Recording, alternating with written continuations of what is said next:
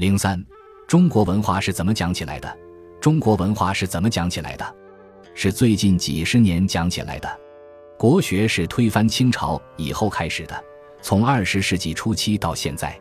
我说中国文化给五四拦腰砍了一刀，后面就不讲了。拦腰砍断还有个根，给人家又把根挖掉了。现在我们要恢复文化，重新追根，重新来。中国文化这个名词是最近起来的，是对应外国文化而言。所以说，要了解世界上的四大古国文化：中国文化、印度文化、埃及文化、希腊文化。我们现在讲西方文化，美国人、英国人，他们自己说是从希腊文化系统下来的。我在美国常常笑他们：“你们从希腊文化系统下来。”用上海话说是误搭界了，搭不上的瓜棚搭在柳树上。你们美国立国不到三百年，而且当时新大陆开始，你们都是各国没有饭吃的跑到这里发展新大陆田地，没有文化的。今天你就能代表西方文化了吗？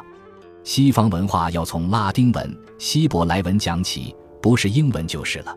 说到西方文化，有一个经典要注意：摩西出埃及记。西方文化是天主教、基督教的天下，不像中国有儒家、道家。摩西出埃及，诸位同学晓得是什么时代吗？比周朝还早，商朝的时代。摩西出埃及，就有关于现在以色列、耶路撒冷这些问题了。摩西先建立摩西世界，西方文化以十诫为基础，以宗教为基础，十诫也可以讲是宗教的借条。一直影响了整个西方文化，注重契约行为，因为注重契约行为而注重民选、民主选举，是从这个发展而来的。我今天特别给大家提出来，契约行为构成了西方宗教行为、法律行为、民主行为。中国文化不然，开始就像一朵花一样，长出来是自由的。所以真讲中国，从上古以来就是自由民主。与西方的自由民主不同，道家讲道德，儒家讲仁义。它不像摩西十诫，不是借条，而是做人的行为目标。从普通人的行为道德到追究生命最根本的问题，从政治文化的基本到最高理想，从普通生活到哲学、科学、宗教合一，探究宇宙生命的根本问题，都有目标和方法，与西方文化大不相同。那么，能否把科技？物质的是否发达、是否挨打，作为文化先进或落后的标准呢？这样问好像比较难思考。打个比方说吧，一个人会赚钱，或者知识、技术、才能很多，这个人就必定会做人做事吗？就必定有智慧吗？就必定人格健全、品质高尚吗？恐怕不一定，而且非常不一定，对吧？因为根本不是一个逻辑。上海话误搭界了。你硬把它穿凿附会在一起，那是个情绪化的观念。但是，中国乃至全世界两百年来都在这个心理情绪中，理论还多得不得了。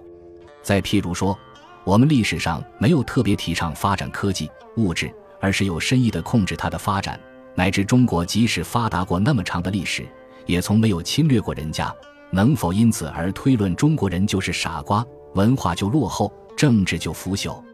这也是逻辑不通的误搭界了，可是，一两百年来都在这个范围里闹，可见人类的智慧水平永远年轻。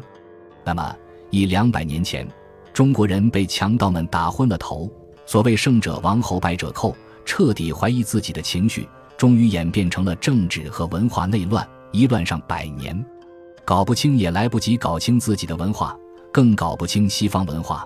就莫名其妙的杨柳千条进向西了。反过来，西方人更不懂中国，他们怎么讲，中国人就跟着随声附和，简直是笑话。这个里头检讨起来问题很大很多。将来的历史怎样评价这一两百年的中国乃至全世界的文化还不知道。选自《漫谈中国文化》。